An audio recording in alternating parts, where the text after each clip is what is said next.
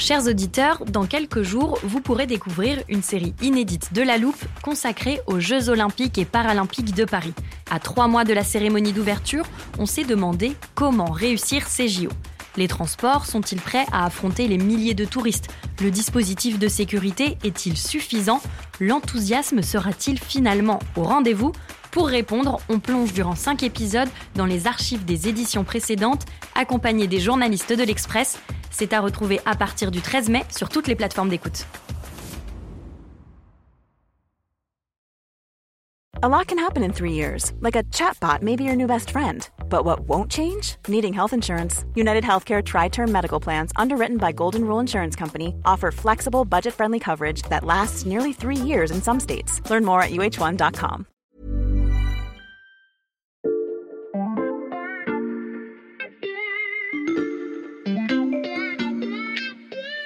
Salut, c'est Xavier Yvon. Nous sommes le mercredi 2 novembre 2022.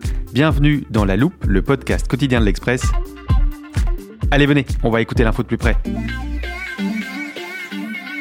Salut Axel, t'es pile à l'heure pour notre départ. Ouais, tu as pensé à prendre un manteau chaud? Oui, je me suis équipé, euh, écharpe, gants, j'ai rien oublié. Donc, il fait froid là où on va, mais Axel, tu m'as toujours pas dit quelle était notre destination. Non, mais t'inquiète pas, tu vas bientôt avoir plus d'indices. Bon, alors euh, je te laisse t'occuper du téléporteur et on est parti. Ouh, oui, il fait froid. Je vais mettre mes gants parce que sinon tout à l'heure je pourrais pas rentrer les coordonnées dans le téléporteur pour euh, retourner au studio. Bon, on atterrit dans un centre-ville sur une grande place, Axel. Oui, et c'est même la place du Sénat. Et juste à droite, il y a une immense cathédrale que tu aperçois. Ouais. Et qu'est-ce que tu remarques? Ben, en regardant euh, l'architecture de cette place et de cette cathédrale, avec ses dômes verts, je pense que j'ai une petite idée de où on est. Écoute, garde ta réponse, je te donne un indice supplémentaire. Retourne-toi là. Mhm. Tu, tu vois ce statut? Oui, euh, c'est un homme en tenue militaire d'apparat. Ouais, Effectivement, allez, approche-toi et regarde, regarde le nom. Ouais. Alexandre II. Eh oui, Alexandre II, empereur de Russie à la fin du 19e siècle, père d'Alexandre III, grand-père de Nicolas II. Non mais c'est bon Axel, je pense avoir deviné qu'on est en Russie. Ah, à ta place, j'attendrai le dernier indice. Suis-moi. Ok, on se dirige un peu plus vers le bord de mer. Non mais là Axel, franchement c'est évident. Tu me montres une église en pierre rouge avec des toits verts et des clochers dorés. Et donc, pour toi, on est où? Alors attention, hein, tu n'as qu'une chance pour donner la bonne réponse. Bah je dirais Saint-Pétersbourg. Ah, désolé. Tu as perdu. Nous sommes Ah oui? à Helsinki. On est en Finlande là? Eh oui, j'avoue, j'avais fait exprès, c'était un piège, mais les deux endroits, les deux pays, les deux villes se ressemblent tellement qu'il n'y a pas de meilleure place pour comprendre les liens passés très forts entre la Russie et les pays de la Baltique, dont en particulier la Finlande. Il reste Mm. l'architecture commune, par exemple. J'ai vu ça. Il y a aussi beaucoup de couples mixtes entre les Finlandais et les, et les- et les Russes, 100 000 environ. Et à part ça, euh, c'est vrai que ces derniers temps, les liens se sont beaucoup, beaucoup distendus, surtout depuis la guerre en Ukraine. Et ça pourrait coûter très, très cher à Vladimir Poutine, qui se retrouve totalement isolé dans cette zone baltique. Je vois, si tu n'as rien d'autre à me montrer, je te propose de rentrer et de nous raconter tout ça. Je te laisse enlever ta doudoune pendant que je te présente. Axel Gilden, journaliste au service Monde de l'Express. Et j'avoue qu'en fait, euh, j'aurais pu me douter de ce petit voyage parce que, à ta place, la semaine dernière, il y avait ton collègue Clément Dagnès. Ensemble, on a évoqué les tensions entre la Russie et les anciennes républiques soviétiques du Caucase et de l'Asie centrale. Et à la fin de notre épisode, il a dit ceci. Il y a une autre région sur notre carte où on peut affirmer sans se tromper que les équilibres ont changé. C'est ici, la mer Baltique. Là, on assiste à une impressionnante défaite stratégique pour Poutine. Clément a laissé l'immense carte du service monde accrochée dans le studio, c'est parfait. On va donc, Axel, commencer par situer cette zone de la mer Baltique. Alors on est en Europe du Nord, hein, on est dans ce qu'on appelle une mer intérieure, un Mhm. petit peu comme euh, la mer Noire. La mer est entourée de la Suède, de la Finlande, d'un petit bout de Russie avec Saint-Pétersbourg, puis plus au sud les trois pays baltes, Estonie, Lettonie, Lituanie, et puis l'enclave russe de Kaliningrad, et puis juste au sud la Pologne, puis l'Allemagne, Mhm. et puis pour finir un petit bout de Danemark. Et tu l'as dit en introduction, la Russie et les autres pays de la mer Baltique ont un passé commun. Oui, mais une histoire qui n'est pas la même pour tous les pays. Alors, nos auditeurs le savent peut-être pas, mais tu es franco-suédois, Axel, donc je te propose qu'on commence par la Suède. Allons-y. Les liens de la Suède avec la Russie, c'est une histoire très ancienne. Mm. Les Suédois ont livré au minimum 14 guerres et des centaines, voire des milliers de batailles à l'ennemi russe, qui est vraiment l'ennemi euh, héréditaire, Mm. l'ennemi historique. L'un des épisodes les plus célèbres de, de- de ces nombreuses batailles, et c'est d'ailleurs c'est intéressant, se passe en Ukraine, Ah oui à Poltava, en 1709. l'empereur euh, Pierre Ier, euh, Pierre le Grand de Russie, bat les Suédois. Et c'est vraiment le Waterloo suédois, c'est la bascule, c'est le moment qui marque le début de la grandeur russe en quelque sorte. Mm. Et aussi le début du déclin de la grande puissance nordique qu'était la Suède euh, encore à l'époque. Hmm. Alors ensuite, en 1809, la Suède perd une bataille importante contre la Russie et euh, de là, le souverain suédois engage la Suède dans une politique de neutralité qui va durer 200 ans, jusqu'à hmm. aujourd'hui en fait. Des batailles et des guerres entre la Suède et la Russie, et quelle était la place de la Finlande dans tout ça? Pendant six siècles, la Finlande, c'est la Suède. Hmm. La Suède est un pays en forme de fer à cheval qui inclut la Suède actuelle et la Finlande actuelle. En 1809, comme je l'ai dit, à l'occasion d'une énième guerre russo-suédoise, la Russie gagne et annexe la Finlande. La Finlande hmm. devient russe, elle est incorporée à l'Empire tsariste sous le nom de Grand-Duché euh, de Finlande. Le tsar est le Grand-Duc de Finlande, mais euh, la Finlande conserve une certaine autonomie et au fond, la domination russe, c'est contre-intuitif, mais n'a pas laissé que des mauvais souvenirs. Et en particulier sous Alexandre II, dont on a vu la statue, qui lui est le grand euh, tsar libéral qui a aboli euh, l'esclavage en Russie. Hmm. Et puis, on arrive au XXe siècle, révolution bolchevique 1917, la Finlande devient indépendante. La relation entre la Finlande et la Russie est donc plutôt bonne, si je comprends bien. La relation entre la Finlande et la Russie est plutôt bonne jusqu'à la guerre. Alors en 1939, mmh. Staline se met en tête euh, d'envahir la Finlande. L'une des raisons, c'est de créer un État tampon entre l'Allemagne et Saint-Pétersbourg. Il mmh. s'agit vraiment de, de ça. Euh, le petit problème, c'est que les Finlandais résistent. Et ça refait beaucoup penser à ce qui se passe en Ukraine actuellement. Ils résistent tellement et si férocement qu'en fait, ils euh, déciment littéralement l'armée rouge, mhm. euh, qui perd 125 euh, 000 soldats en quelques mois et avec 400 000 blessés. Donc en fait, euh, c'est ce qu'on a appelé la guerre d'hiver, hein, d'octobre 39 à mars 40, et c'est une grande victoire finlandaise finalement. Et en fait, c'est pour ça que les Russes respectent beaucoup les Finlandais aujourd'hui, parce qu'en fait, ils leur ont tenu tête. Mhm. Alors finalement, il y aura une deuxième guerre entre 41 et 44, et à la fin, in fine, en 44, euh, la Russie, euh, l'URSS plus exactement, annexera trois régions de Finlande, la Carélie, qui représente quand même 10% du territoire finlandais, une petite région où se trouve une mine de nickel importante et un petit accès à la mer polaire. Et finalement, la chose intéressante à retenir aussi, c'est que malgré cette annexion, les soviétiques n'ont jamais occupé la Finlande. En fait, hmm. cette Carélie a été évacuée avant que la Russie n'entre sur le territoire, ce qui a d'ailleurs rendu Staline furieux. Et du coup, il n'y a pas eu de viol puisqu'on sait que malheureusement l'armée euh, soviétique était coutumière du fait. Et euh, il n'y a pas de détestation jusqu'à ce jour, finalement, de la Russie, qui est une chose assez insolite. Et que se passe-t-il à la fin de la Seconde Guerre mondiale? Alors, à la fin de la Seconde Guerre mondiale, euh, il y a un accord, finalement, qui est signé en 47, d'ailleurs à Paris, d'amitié entre l'Union soviétique et la Finlande. Donc, la Finlande va avoir un statut très particulier dans la nouvelle architecture européenne. Et cet accord passe, justement, puisque la Finlande s'est retrouvée un peu malgré elle dans le mauvais camp, passe aussi par des, sortes de dommages de guerre. La, la Finlande doit fournir des brises-glaces, doit fournir des, des, wagons pour ses trains et euh, entretiendra une relation et un dialogue suivi avec euh, les dirigeants. Les épisodes les, sont célèbres de la diplomatie du sauna. Vous savez que la, la, Finlande a inventé le sauna et les premiers ministres et présidents reçoivent volontiers dans leur sauna, y compris euh, les dirigeants soviétiques. Et par ailleurs, ça sera un endroit privilégié en 75 entre le, pour le dialogue et le dégel russo-américain. Helsinki sera choisi pour la grande conférence d'Helsinki, mhm. qui donnera lieu aux accords d'Helsinki et à la création de, de l'OSCE, l'Organisation pour la sécurité et la coopération en Europe.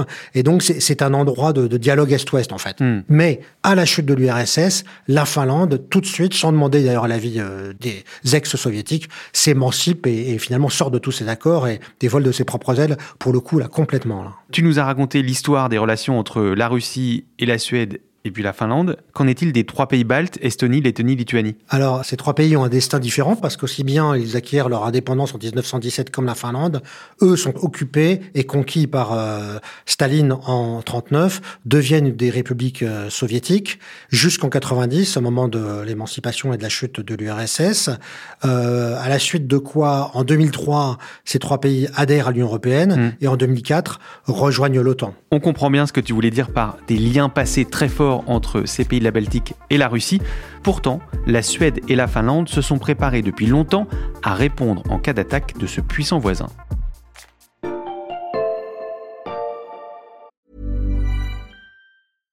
Hey, I'm Ryan Reynolds. At Mint Mobile, we like to do the opposite of what Big Wireless does. They charge you a lot, we charge you a little. So naturally, when they announced they'd be raising their prices due to inflation, we decided to deflate our prices due to not hating you. That's right. We're cutting the price of Mint Unlimited from $30 a month to just $15 a month. Give it a try at mintmobile.com slash switch. $45 upfront for three months plus taxes and fees. Promote for new customers for limited time. Unlimited more than 40 gigabytes per month. Slows. Full terms at mintmobile.com.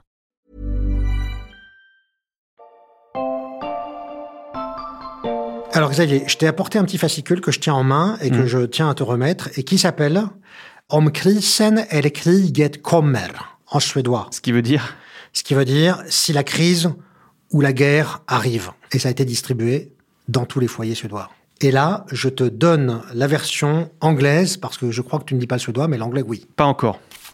Alors, je vais regarder. C'est effectivement le titre est assez direct. Euh, je feuillette ça. On nous donne des listes de ce qu'il faut préparer avec des cases à cocher une fois que c'est fait. Je vois qu'il y a des bouteilles d'eau, des pommes de terre, des pâtes, des conserves, du café. Ok, bon, toute une liste de provisions. Mais aussi des vêtements chauds, une radio à pile, une lampe torche, des copies des papiers importants, de l'argent liquide. Alors, ils expliquent aussi euh, comment fonctionnent les sirènes d'alarme, comment Mhm. différencier euh, une sirène qui annonce le début du- d'un bombardement, la fin d'une alerte ou encore Mhm. d'autres messages, comment repérer des fausses informations sur les réseaux sociaux ou à la télévision, Mhm. où trouver un abri et ce genre de choses. Et je lis aussi que la résistance est obligatoire et qu'il demande de participer à l'effort de guerre. C'est des mots très forts, Axel. Oui, alors donc cette brochure a été distribuée en en 2018 partout en Suède, dans tous les foyers, et ça montre quand même euh, comment la Suède euh, prépare euh, la situation actuelle finalement depuis euh, un certain temps, et même de- très exactement depuis 2014. 2014, alors si j'ajoute la Russie dans cette équation, je pense forcément à l'annexion de la Crimée. Est-ce que j'ai raison? Oui, tout à fait. La Suède, à ce moment-là, et la Finlande ont véritablement ouvert les yeux sur la, la- le danger russe parce que ça leur a rappelé toute cette histoire qu'ils ont emmagasinée dans leur cerveau reptilien, j'ai envie de dire. C'est un peu comme si nous, l'Allemagne, subitement, euh, faisait un mouvement militaire à nos frontières. Instinctivement, on se dirait quelque chose se passe d'important. Là, pour eux, c'est pareil. Donc, ils se sont tout de suite, dès ce moment-là, mis en ordre de marche. Et ils ont tout de suite euh, pris cette affaire euh, très au sérieux vraiment beaucoup plus que nous, nous, les Français. Ils y ont vu le réveil d'un danger euh, imminent, en fait. Et en dehors de ce petit fascicule, est-ce que les Suédois ont pris d'autres dispositions? Ah oui, alors donc il y a ce fascicule et toute la réactivation du système de défense civile, mais depuis 2014, il y a beaucoup de choses qui ont été faites. Par exemple, la Suède a rétabli partiellement le service militaire Mhm. et retourné sur l'île stratégique de Gotland au milieu de la Baltique, qui est une île suédoise, pour créer une base alors qu'elle l'avait complètement démantelée à la fin de la guerre froide. Les crédits de défense ont augmenté, les exercices militaires conjoints avec les armées de l'OTAN se sont multipliés. Mhm. Donc effectivement, il s'est passé beaucoup de choses. Et puis le rapprochement, bien sûr, euh, Suède-Finlande du point de vue militaire aussi.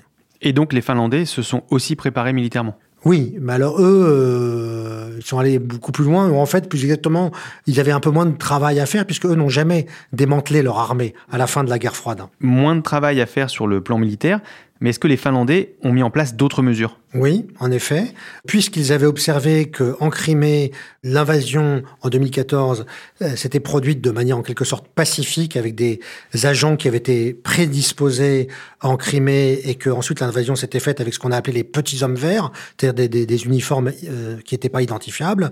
Les Finlandais se sont dit ah mais c'est intéressant parce que nous on a quand même pas mal d'oligarques euh, russes et des gens qui ont acheté des propriétés en différents endroits stratégiques du pourtour baltique, en particulier sur l'archipel de Hollande. Et là, ils se sont penchés sur cette question et ont légiféré de manière à ce que les Russes ne puissent pas euh, disposer de biens immobiliers en des endroits stratégiques. Ça, c'est une des mesures qu'ils ont prises. Ils ont également coupé les liens économiques avec un certain nombre d'entreprises et puis surtout, leur premier ministre, ex-premier ministre Pavo euh, Lipponen, qui émargeait comme Gerhard Schröder et comme d'autres euh, chez Gazprom, a dû euh, renoncer aussi à ses contrats très juteux Mm. et euh, vit aujourd'hui euh, sous l'opprobre euh, de ses compatriotes. Et est-ce qu'il y a eu d'autres alertes en plus de la Crimée en 2014 Alors, fin 2021, oui, quand euh, Vladimir Poutine a publié cette lettre euh, qu'il a adressée aux Américains et à l'OTAN pour dire que d'une part, l'Ukraine devait rester neutre, et d'autre part, que la Suède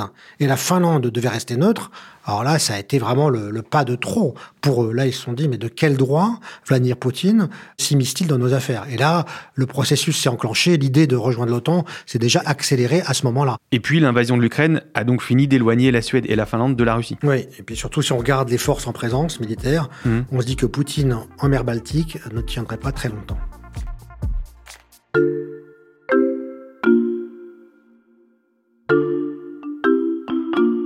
Axel, tu as parlé d'exercices militaires de la Suède et de la Finlande avec l'OTAN.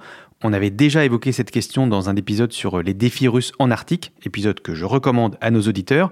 Ça fait donc longtemps que ces deux pays nordiques sont partenaires de l'Alliance Atlantique et finalement, Axel, l'invasion de l'Ukraine n'a fait qu'accélérer les choses. Alors les deux pays sont en effet partenaires de, de l'OTAN depuis 1994, mais avec ce qu'on vient de dire, et puis surtout avec l'invasion du 24 février, hmm. euh, là les Finlandais et les Suédois ont enclenché directement le processus d'adhésion à l'OTAN. À vrai dire, c'est les Finlandais qui l'ont fait le premier, et même l'opinion publique finlandaise, qui encore une fois connaît mieux et comprend mieux hmm. les Russes que quiconque, euh, et les Suédois ont suivi. Et donc ils ont mis fin euh, quasiment du jour au lendemain à leur neutralité euh, historique, dont on parlait tout à l'heure, et les choses se sont produites très très rapidement. C'est-à-dire que Quatre heures après l'invasion de l'Ukraine par la Russie, le président finlandais Sauli Niinistö, euh, qui connaît très très bien euh, Vladimir Poutine puisqu'il lui parlait régulièrement, selon la tradition de dialogue, lui, il a fait un discours à la nation pour dire bon, bah maintenant il faut qu'on rejoigne l'OTAN.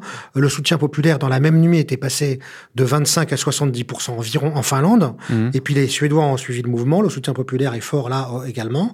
Et puis à ce jour, 28 pays sur 30 de l'Alliance Atlantique ont d'ores et déjà ratifié l'adhésion de ces deux pays à l'OTAN. Ne manque que la Hongrie et la Turquie qui se font tous les deux prier. Bon, tout ça est exagéré et, euh, devrait euh, se résoudre.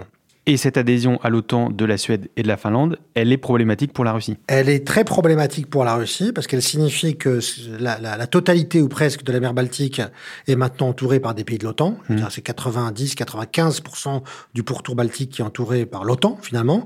Donc elle a une impossibilité d'accéder à la mer en cas de guerre, en fait. Hein. Euh, elle pourra presque plus circuler. De Saint-Pétersbourg, c'est quand même un port d'entrée très important pour la Russie.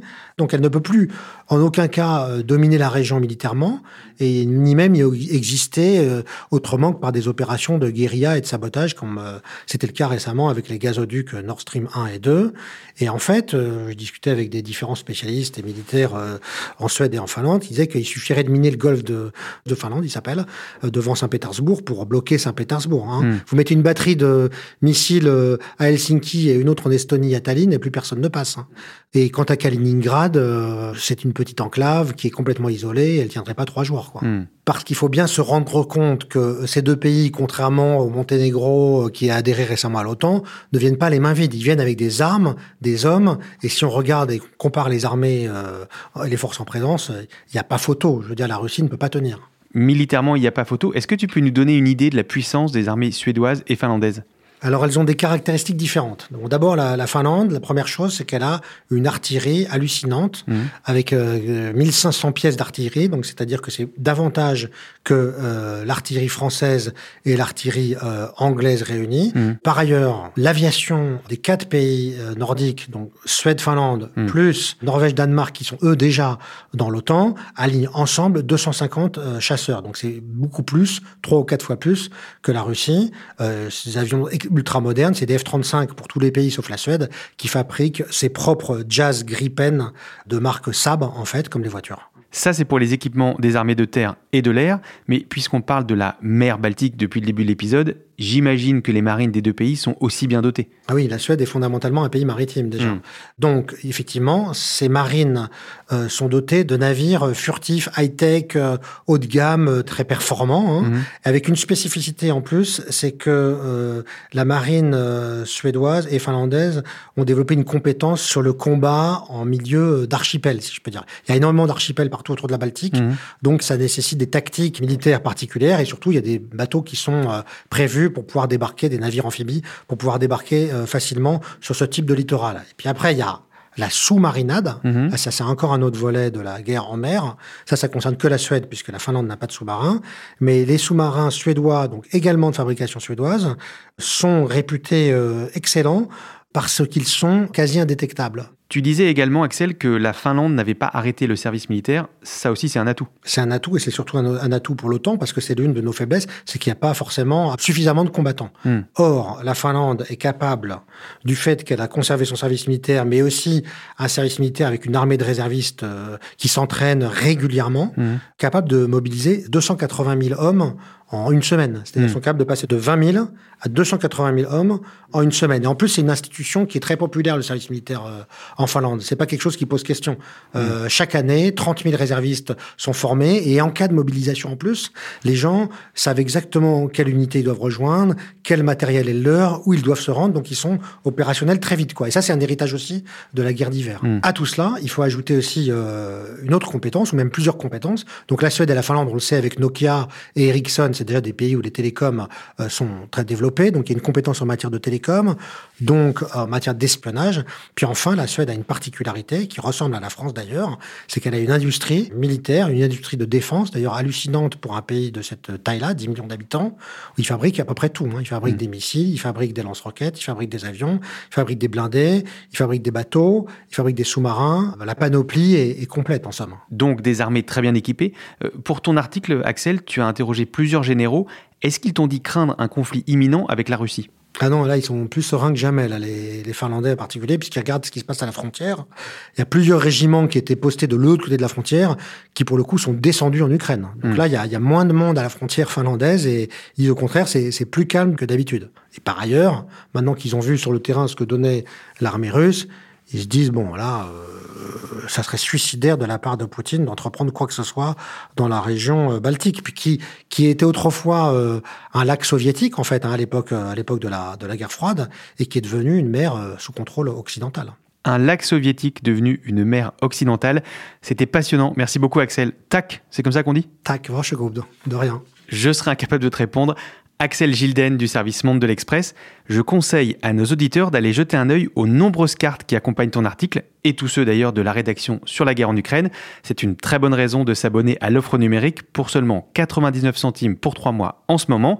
Pensez également à suivre La Loupe sur n'importe quelle plateforme d'écoute, par exemple Spotify, Apple Podcast ou Castbox. Si vous voulez nous écrire, je vous rappelle l'adresse mail loupe at l'express.fr. Cet épisode a été écrit et monté par Charlotte Barris et réalisé par Jules Cro. Retrouvez-nous demain pour passer un nouveau sujet à la loupe.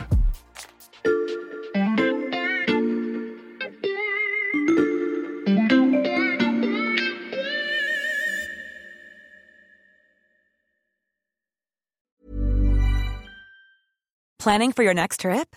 Elevate your travel style with Quince. Quince has all the jet setting essentials you'll want for your next getaway, like European linen, premium luggage options, buttery soft Italian leather bags, and so much more. And is all priced at 50 to 80% less than similar brands. Plus, Quince only works with factories that use safe and ethical manufacturing practices.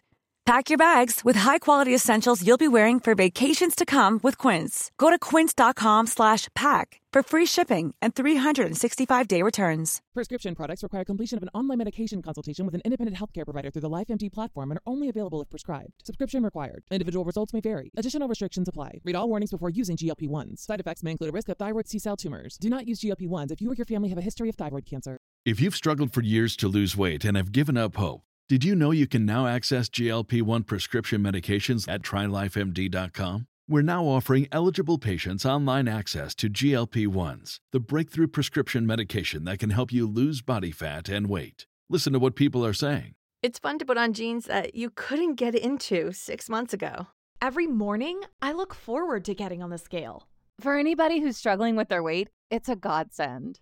And here's the best part your insurance may cover 100% of the cost of your medication. So go to trylifemd.com to have your eligibility checked right now. Get started today at trylifemd.com. That's T R Y L I F E M D.com.